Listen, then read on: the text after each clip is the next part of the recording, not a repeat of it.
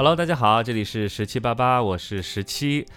哇，真的太不容易了，我的这个订阅终于到了一千人了。因为今天其实从九百九十九，我就一直看着这个数字，我就在想说什么时候能够到一千。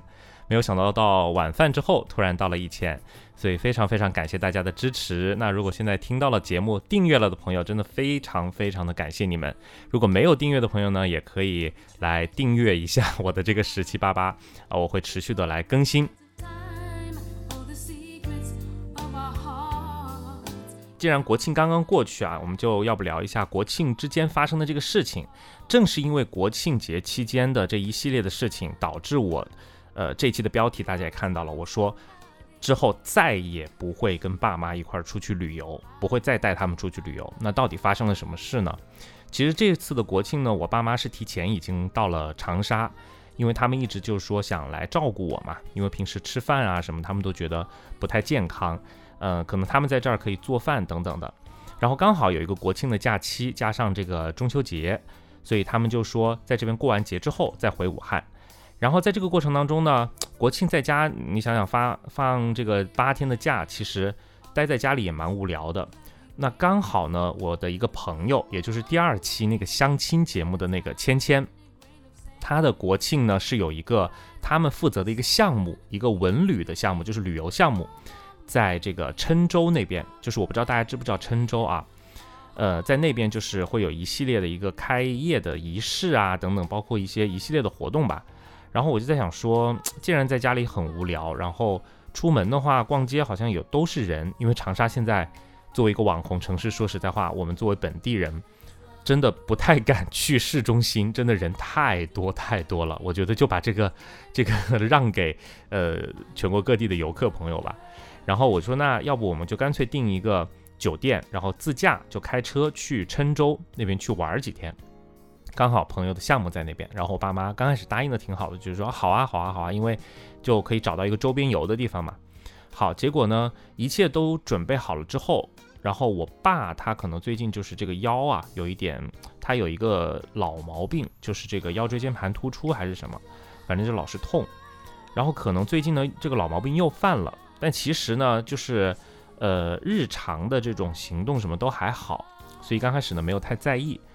直到我们到了二十九号那天，我们真的开车去郴州。那天，因为整个高速上非常的堵车，然后我原本计划是早上九点出发，大概四五个小时就可以到郴州。郴州是湖南最南边的一个城市，就它再过去的话，就接韶关那边，开车过去大概其实也就三百多公里，大概如果正常的话，其实三四个小时是足够的。但是没有想到高速上很堵车，所以我们就选择了一条呃绕行的一条路，就走了什么县道，还有什么国道之类的，就大概多绕了好几十公里。嗯，再加上因为我开的是电车嘛，然后再加上人又很多，要充电啊、吃饭什么的，所以当天花了整整八个小时。我真的我整个人开车已经开懵了，你知道吗？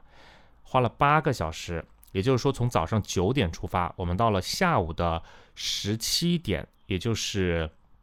五点钟左右才到酒店，那其实相当于第一天的行程就没有什么安排了，因为五点多钟了嘛，也没有什么地方可以去。然后当天呢，就在那边找了一家呃饭店，就吃了个饭。然后原本第二天我们就会安排一系列的一个郴州的行程，因为大家呃我不知道有没有了解郴州这个地方，它有很好几个就是还比较有名的一个景点，比如说一个东江湖，那这个东江湖呢主要就是吃鱼，还有就是可以去东江湖那边看这个早晨的这种雾蒙蒙的，就是烟雨嗯蒙蒙的这种湖光景色，呃这个是它非常有名的一个一个点。然后东江湖很有名的一个方面呢，是因为它的这个水啊，是反正就是好像说是供这个香港地区，然后包括长沙有一部分也是东江湖的水，就是有这么个说法。所以它的这个水质是非常非常的好，它是一个保护区的这样的一个概念。那去东江湖就是郴州的一个必打卡的景点。那另外一个就是郴州这两年有一个非常网红的一个打卡景点叫高椅岭。高就是高低的高，椅就是椅子的椅，岭呢就是这个山岭的这个岭。那为什么叫高一岭呢？因为它其实这个地方，它跟韶关那边有点类似啊，就是好像是一个叫做呃丹霞风貌、丹霞地貌这样子，就是整个这个山岭上、山头上都是光秃秃的，没有任何的这种植物和树木。然后呢，人走到这个呃山岭上呢，就感觉好像就是两边都是这种悬崖峭壁，然后你人在中间的一条山脊上来行走。就如果航拍出来或者从远处看，就特别特别好看。然后再加上呢，它中间又穿插了这个湖泊，就是这个高一岭的这个山岭，在湖泊的中间，就特别特别的美。那这个地方也是去郴州一定会打卡的一个地方。那原本我是决定的说，第二天我们先上午去高一岭逛完，然后下午下山来了之后，我们再去芊芊的那个文旅小镇，这样子一整天。的这个行程就非常的满，但是就没有想到，因为我爸他的这个腰的问题，他们就突然发现，就是走路如果走时间稍微久一点，就会特别特别的难受。那更不要说去爬山这种活动，包括我妈的腿又说，就是可能爬山不太方便，然后什么之类的。然后这样子呢，就导致其实我们去郴州那边的一个行程呢，就没有办法去这两个大家必打卡的地方，因为东江湖那边就是。逛那个湖的话，可能呃会占用的时间会久一点，所以也没有办法去。那结果就变成了我们到了郴州当天的这个行程，就只剩下去那个文旅小镇。那其实这个文旅小镇也是一个非常不错的地方，因为它这个地方呢是叫做七幺幺矿呃矿区小镇。它是什么意思呢？就是这个地方它其实是一个以前的一个矿区。然后，因为大家知道湖南这个地方呢，是属于一个有色金属之乡，就是有色金属、重金属是这个矿藏是非常的丰富的。然后七幺幺的这个矿藏小镇呢，它是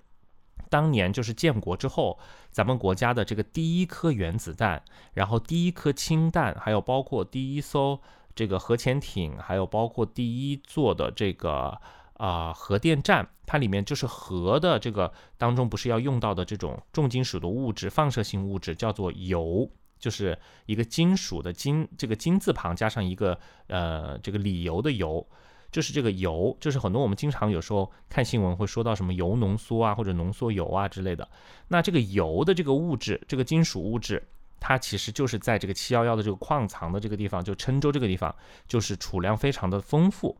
然后当时好像是咱们新中国的第一座这个油矿，就是在这个地方。然后它这个地方因为之前曾经是一个放射性金属的这么一个矿嘛，然后就当时那些矿工开采啊什么之后，它其实相当于这个地方现在就等于是有一个怎么说，当地的居民就呃因为因为时间太久了就没有怎么使用了，然后当地的居民呢就属于是生活就比较贫困。啊，所以，嗯，我就是那个朋友芊芊他们那个公司那边就把这个地方改造成了一个文旅的这么一个小镇，就是一个有着，呃，这种上世纪大概五五六十年代、七八十年代的这种风情的这种复古风情的这么一个小镇，然后就还挺有意思的，嗯，因为当时这些就我刚刚讲的这些都是我在他的那个小镇里面的有一个博物馆去看到的。就介绍当时大家到那个地方去，它是一个这种荒山野岭，然后大家怎么去发现的这个矿，然后当时的那些年轻人全部是年轻人哦，怎么在那个地方就是非常艰辛的去挖掘那个矿，然后因为郴州那个地方它的地下还有很多非常丰富的这个呃温泉的资源，但是呢你挖矿的时候就会有一个问题，就是如果不小心就会挖到那个温泉，所以就会有很多那种温度很高，比如说四五十度。左右甚至更高吧，可能就是这个热水会涌出来，涌到这个矿里面，所以当时那个矿下面就非常非常的热，甚至可能就是会把人烫伤，然后导致一些事故。所以有很多当时的那些前辈们，他们就付出了生命，或者说是付出了很多的青春去做这件事情，然后就很值得纪念。尤其是我们国家，就是大家都知道，咱们能够挺起腰板，就是因为有这种呃原子弹啊、氢弹的这种。的一个加持嘛，所以这个其实 对于我们的意义很大。然后当时去那边玩呢，其实我们就是感受整个的一个当地的一个风情，然后再体验它的这个历史文人文的这些东西嘛。好，但是没想到我们那天也是开车半个小时从市里的那个酒店就过去了。过去之后呢，嗯，其实刚开始逛的时候觉得还蛮好的，就是人也很多很多，然后车子排长队进停车场等等等等，就觉得挺热闹的。但是没想到大概逛了两三个小时哦，就走了两三个小时之后，大概到了中午的十二点多，我爸就突然觉得说这个腰就很痛很痛，就可能没有办法继续的走了。但说实在话，当天其实他那个文旅小镇有一个。呃，更有意思的一个活动是下午两点钟有一个，就是叫超级老生，就是可能就是一些五六十岁甚至年纪更大的一些老老人家，然后呃在那边进行一个 K 歌比赛等等这样子，其实就是呃很大型的一个活动，在那个广场上。本来当时是想着中午吃个饭，然后等到下午两点钟在现场一起大家呃一起合唱我歌唱祖国呀，然后再就是支持一下这种。比较趣味的这种歌唱比赛，但是没有想到，大概十二点多钟的时候，就我爸就不行了，然后就说：“那我们要不回去？”那也相当于说，当天整天的一个活动，本来高一岭和那个东江湖就已经取消了，但是呢，到了中午十二点多又逛不了。好，那其实这个时候我就已经有一点点怎么说呢？就是我觉得有一点失望。其实倒没有别的，因为我爸如果腰不好的话，也没有没有办法继续逛嘛，就是身体还是很重要，是不是？好，然后我就说那行吧，反正就开车就回市里呗，因为那一天其实也没有其他任何的行程了。好，然后我们又又开车半个小时回到市里，回到市里之后中午就得吃饭了，对不对？吃饭之后呢，就遇到了第二件事情，就是我们在那个饭店，然后当时呢，可能我就说，哎，这里有什么特色菜呀之类之类的，我说就要吃什么什么，结果我爸就说啊，你点了这个你吃不完，然后又浪费，然后点那个又怎么怎么怎么样，反正当时就说了几句。我当时那一下，因为大家知道我是白羊座，就是脾气，就是那个情绪会来得很急，你知道吗？我当时那一下，我就直接把菜单和那个笔，就是往桌子上一扔，我说：“我那我不管了，我说我就是不点了。”就大家有时候会跟爸妈就是会有这种情绪化的时候嘛，就当下那一下子，我就是说：“好，我现在什么菜我都不点，你们爱吃什么吃什么。”然后我爸妈他们当时就就发现就是我有点生气了嘛，然后就是你这啥意思啊什么的，我就说，可能就是也是积累了前面就是我刚才说到的那那一点情绪，我就说，那既然出来了一趟，呃，这也不能去，那里也不能玩，然后呢逛一下呢又不能逛，那现在吃也不能吃，那我说，既然这样子，出来的意义是什么？就是出来旅行的意义是什么？就好像感觉去了郴州，好像去了，但是又好像没去，就这种感觉。而且更何况我前一天开了八个小时的车，才到了那个地方。然后本来逛不能逛就算了，结果吃还不让我吃。我当时那一下子我觉得很生气。后面反正当时的那个中午饭就真的是有一点点的膈应吧，就觉得说。那那你们爱吃什么，你们就点什么好了，反正就是你们点什么我吃什么，但是就不要让我再来点，因为我不想再来安排，包括前面的行程我安排了，你们也不能逛，然后不能玩，觉得累或者怎么样，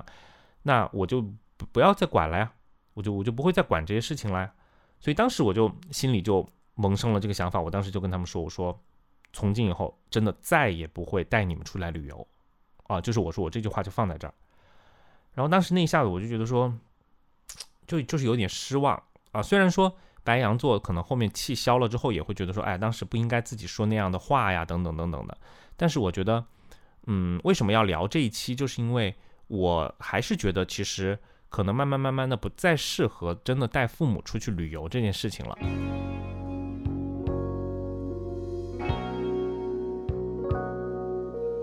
因为其实我回顾了一下，之前我其实还蛮经常带我爸妈出去旅行的，包括带他们出国去这个，比如说类似于印尼呀等等这些地方，然后还有包括在我们国内，我也带他们去过很多，比如说像香港啊，然后包括成都啊，然后乐山啊等等的，就其实去过四川啊等等很多地方。慢慢慢慢开始，我就觉得，呃，其实有时候跟他们出去旅行的话，真的就是双方的点都不能在一起，大家知道吗？比如说啊。有一年，我带他们出去做这个游轮游，就是我不知道听众当中有多少真的去参加过这种游轮游，就是可能在这个游轮上待个七八天或者六七天，然后这个游轮就开出海去，然后可能就会经过，比如说日本啊或者哪里哪里，就是会停靠，然后大家再下船，然后再游玩一下，然后再上船，然后再开开回上海这样子，然后他们就会觉得很无聊，就是他们就会觉得整个行程都是非常无趣。嗯，没有什么玩的，也没有什么吃的，因为游轮上吃的东西可能它因为要兼顾世界各地的人，可能有很多的一些口味可能比较偏西式的，或者是有比较偏清淡的等等，他们就吃不惯。反正那一趟玩下来之后，就钱也花了，然后时间也花了，还给他们安排这那的签证啊什么之类的，结果到后面他们最后的评价就是不好玩、不爽，就是就是嗯没意思。好，那我就觉得说，嗯，好吧，其实听到的这样子的评价也也蛮失落的。然后再加上，嗯，有时候带他们去，比如说去四川的成都啊，或者一些这种上海啊，包括香港啊这些城市的话，可能对于我们来说，我们就喜欢呃去逛一些比较有特色的店，或者去吃一些很有特色的店。但是呢，父母他们可能更多的是一种走马观花。你知道吗？就是这里看看，那里看看，然后吃的话呢，就是啊，这也不喜欢吃，那也不喜欢吃，然后买的话呢，也会觉得啊，这也不想买，那那也没必要，就是这样子。然后而且，嗯，很容易累，就父母因为年纪到这儿了嘛，就很容易累。另外还有一点就是，呃，父母真的很容易早起，就是在旅游的时候他们会经常七八点钟就起来。但是作为我来说，我不知道大家有没有跟我一样的。就是我觉得就睡到自然醒啊，比如说九点十点，我觉得这个不算晚吧，但可能就是就是睡到了一个舒适的时候，然后再起来再出去逛，对不对？就这这些方面，我觉得，嗯，跟爸妈有时候就就会嗯完全不在一个频道上，知道吧？就是我就会发现，其实我们跟父母的需求会不太一样。比如说，对于我们来说，我们更多的出去了是希望能够体验有不一样的体验。包括我可能逛一些哎很特别的小店，或者有一些这种网红店，或者说是有一些吃的玩的这些东西，我觉得是我人生的一种体验。那我既然出来体验的话，我不希望我太累。那至少比如说睡觉，我会睡到一个上午的九十点自然醒，对不对？但是父母就要早起，他们就是希望来这一趟更值得，就去看更多的东西。然后呢，我们可能有时候希望酒店住的更舒适一些。啊，可能会订一些比较相对中高档的一些酒店，但是父母呢，如果每次跟他们出去，他们一定就会要求，就是说订一个很普通、很普通的酒店，可能就是那种经济连锁型的那种酒店。那但是呢，因为你跟父母要住一起，你又不可能说，呃，你一定要订一个很高级，他们你就会觉得他们又会指责你，那所以就会硬着头皮呢跟他们住一个。怎么说就是很经济的酒店，我并不是说经济酒店不好的意思啊，我只是觉得我是希望出，既然出去玩了，就要从吃住行各个方面就是要最舒适的一种感觉啊，因为就是既然出来了，也不在乎这么一点钱嘛，对不对？就是我觉得很多的这个方面都不一样，然后，但是仔细的回想一下啊，就是父母他们其实，嗯。从什么时候开始就感觉不太能玩的，好像就是慢慢慢慢老了。因为我记得以前我带他们还去过什么这种游乐场，还玩过，就是在那个广州长隆还玩过什么过山车什么那种，他们都能玩。还有包括那个水上乐园里面从上面上面滑下来什么那种，我记得他们都可以玩的。然后还有包括我爸，他还曾经去做过什么大摆锤什么，就是那种我都不敢做的，好像玩的都挺正常的。但是慢慢慢慢开始，你会发现他们不会再再去玩这种刺激性的项目，就是没有办法去去去体验了。然后另外一个就是走路更很容易累，那可能走一会儿就就要停下来休息，或者说你那一天的行程就要考虑说完全不能够去走的太多。所以其实折射出来的一个点，一个方面是父母那一辈人跟我们其实需求点不一样。刚刚我说了，另外一个就是父母真的老了啊，身体不好，其实。我觉得这个就嗯嗯无可厚非，就是没有办法去指责，因为确实身体不好的话，还是要顾及他们的一个身体嘛，对不对？就像我在那个《浪里个浪》里面有一期节目，我也说到，其实我们跟父母长期没有生活在一起，也会有一个问题，就是我们越来越不太了解对方的需求，就对方到底真的想要什么？我觉得这个在旅行当中之所以会出现很多的问题，也是源于这个核心的一个点，因为。就比如说这次他们来长沙照顾我，那他们有时候其实就会说一些话，就是我越来越觉得说对我来说是一种，呃，道德绑架，或者说是一种情感的绑架。比如说他们会经常说，哎，这个东西你为什么不多吃一点？这个是我好，我我累死累活，就是我汗流浃背给你做的这这顿饭，你为什么不吃？然后还有时候会说，哎，这个你为什么不把它吃光？这个我特地留下来省下来给你吃的，你要把它吃掉。但是说实在话，有时候我真的就不不想吃，我就吃吃饱了，我我不想继续吃了。那但是他们又说，比如说又是很累做的，或者说特地留给我的，我觉得那是不是某种程度上来说，其实也算是对我们的一种道德绑架呢？就是可能用这个词这四个字可能会有点重，但是我觉得其实差不多的一个意思，你知道吧？但是反过来想想，那是不是我们对他们有时候也会有相同的这种所谓的打引号的道德绑架？比如说这一次我去郴州，那我就会跟他们说，我开了八个小时的车带你们来的，你们居然不玩，你们居然不吃，或者你们居然怎么怎么怎么样？那还有一个就是，我好不容易安排了这次过来玩儿，呃，你们居然就是这也不行，那也不行。那其实从反一个方向来说，换一个角度来说，是不是我其实也在对他们进行这样的一个道德的绑架、道德的捆绑呢？所以其实我们都在互相的做这样的一个事情，但是归结为最后的核心就是，我们其实和父母。彼此都不太清楚，或者越来越不太清楚对方真正的需求是什么了。他们可能希望的是跟我们的陪伴，哪怕我们在家里待一天，可能就是玩玩手机或者什么样啊，或者给我做饭，他们觉得这个就是他们的一个满足。但是我们是希望说，哎，你们既然来了，那要带你们出去玩，带你们出去吃，带你们出去去去感受不同的东西，而不是说只是在家里待着。啊，这其实从这个本质上来说，其实双方就已经是有这样子的一个，嗯，对于对方的需求或者到底在意什么东西是会有认知的偏差的。就像这一次，其实虽然我是觉得，哎，我开了这么久的车，我到郴州去，那当地一定要打卡的那些东江湖也好，高一岭也好，还是说当地的一些美食也好，那一定要吃这一次，要去逛一逛。那不枉费我带你们过来，对不对？但是我爸妈他们可能会觉得说，即便这次去郴州，整个的三天行程，可能路上来回就花了两天，然后中间还有一天只逛了三个小时，就是在那个矿七幺幺的那个矿业小镇里面。但是他们会觉得其实也挺满足的，因为在这个三天的过程当中，其实他们是陪伴着我的。包括我们在车上，可能我说开车八个小时，那他们也一直坐在车上，然后我们可以有聊天，可以聊一些，嗯，比如说家长里短的事情，或者说交流一些想法呀，或者是对一些，嗯，一些事件的一些看法呀，一些新闻呐，等等等等，可能对于他们来说这样就够了，但是对于我们来说，我们可能会觉得说这个不是我们的初衷和目的，所以最终我是觉得说双方谁都没有错啊，那我们作为子女来说。其实，我现在想一想，我们能做的就是尽量的抽出更多的时间去陪他们。即便他们没有来长沙，那可能我会，呃，有更多的一些休息时间，我会回武汉，可能去陪陪他们，去，去，去怎么样？就是多花一些时间去陪伴。那么至于出去旅游的这件事情，因为既然双方没有办法，因为他是两代人的一个代沟，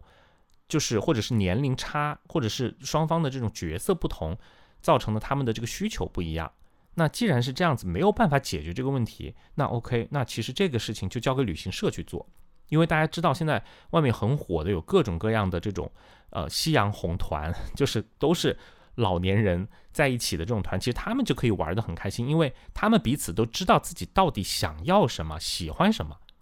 而不是说儿女给他们安排了一个我们觉得有意思的，但是他们可能没有办法去接受，没有办法去逛，没有办法去爬山。的那样的一些行程，不是他们能够能够能够喜欢的。那与其这样，不如让他们找到志同道合的这些老年朋友们一起去报一个旅行社，让他们去解决就是旅游的这个问题。也也就是说，最后最终的一个结果就是分开旅行，但是带父母旅游这件事情是绝对不会再做了，对不对？那其实双方都没有错嘛。刚刚我也说过，嗯。所以呢，今天这一期呢，就是把大概国庆假期期间到底发生了一些什么事情跟大家分享一下。然后由此事情呢，我自己其实也有一些思考，哎，觉得说，嗯，我们跟父母需求不同，那没有办法解决的话，就各取所需，各自安排。我们需要做的就是多陪伴父母，啊，其实哪怕在家里陪他们聊聊天、看看电视，我觉得其实也就是他们想要的，仅此而已，好吗？然后呢，也希望大家听到这期节目之后呢，不要取关，因为 我真的很担心，就是节目更新之后会有朋友取关。另外还有就是。大家如果喜欢听更热闹的，就是多人聊天的节目，可以去关注一下我的另外的一档节目，叫“浪里个浪”加感叹号的。然后那个里面呢有非常多爆笑的故事，是我跟另外的两位芒果台的主播一块儿来合作做的这个呃三个人的一个节目。有时候我们会请一些有趣的嘉宾。那同时呢，如果说喜欢我们的节目，呃，想跟我们多交流的话，可以关注公众号“浪 Radio”，浪就是这个海浪的浪，Radio 就是 R A D I O Radio，呃，搜索这个公众号，关注我们就可以给我们发私信，然后也可以了解更多节目的资讯。好的，今天这一期的十七八八就到这里啦，拜拜。